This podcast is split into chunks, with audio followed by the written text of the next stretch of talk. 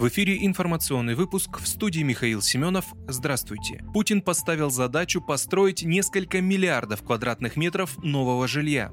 Миллиарды квадратных метров нового жилья должны быть построены для того, чтобы решить жилищную проблему в России. Об этом заявил во вторник президент России Владимир Путин на заседании Президиума Госсовета. По такому показателю, как обеспеченность жильем граждан, мы, к сожалению, до сих пор отстаем от очень многих стран, в том числе от наших соседей. Чтобы решить проблему жилья, нам нужны действительно сотни миллионов, а в общей сложности несколько миллиардов квадратных метров нового жилья, сказал Путин. По его словам, запрос на новое жилье и соответственно на новое качество жизни у людей колоссальный. Причем вложенные сюда деньги возвращаются с хорошей отдачей в госбюджет и приносят прибыль банкам и инвесторам, добавил президент. Он отметил необходимость сломать многие устоявшиеся стереотипы, которые мешают двигаться дальше в сфере строительства, сохраняя при этом макроэкономическую стабильность в стране.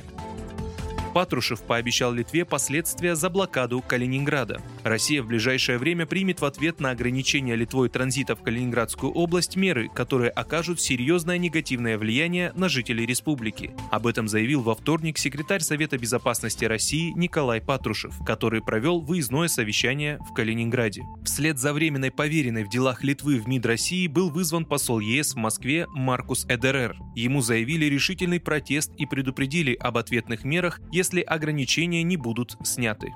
Сбербанк и ВТБ приостановили переводы валюты между российскими банками. В Сбербанке и ВТБ приостановлена возможность переводов валюты между российскими банками, сообщили РИА Новости со ссылкой на колл-центры кредитных организаций. По данным издания, Сбербанк убрал из приложения валютные переводы в российские банки. Остались только переводы в рублях. По валютным переводам между банками даже по России они могут быть ограничены в связи с текущей ситуацией. Банк не может гарантировать то, что валютный перевод в другой банк у вас пройдет, только если конвертировать деньги в рубли и уже в рублях их переводить, цитирует агентство сотрудника колл-центра банка. ВТБ также приостановил как отправку валюты, так и ее получение. В банке отметили, что уже ищут альтернативные каналы осуществления переводов.